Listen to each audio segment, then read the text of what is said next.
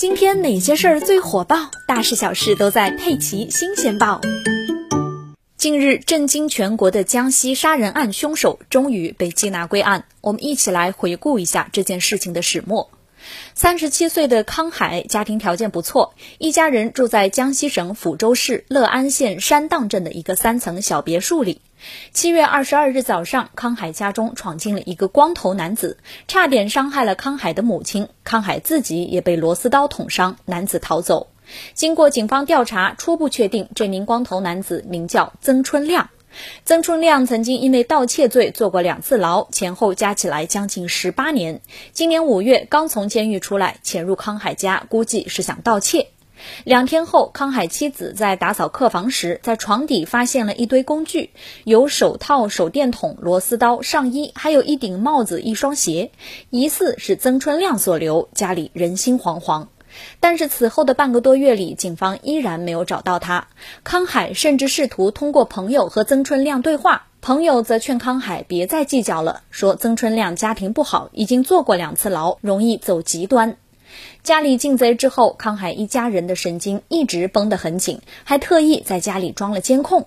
八月八日，这个镜头记录下了令人心悸的一幕。当天早上七点多，康海的母亲到厨房做饭。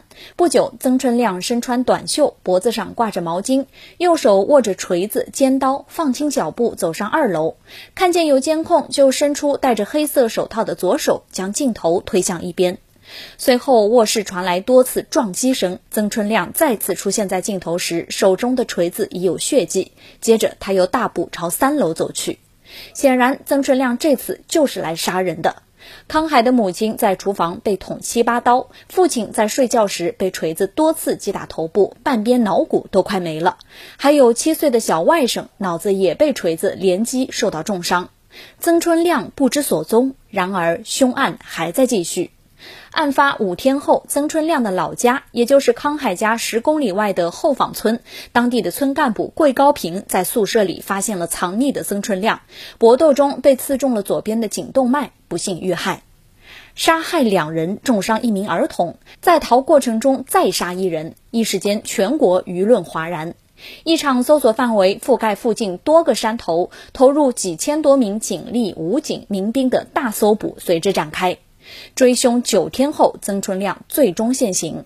被抓时，他身上还装着一把锤子和一把尖刀。他头上戴的帽子就是从康海家里拿走的。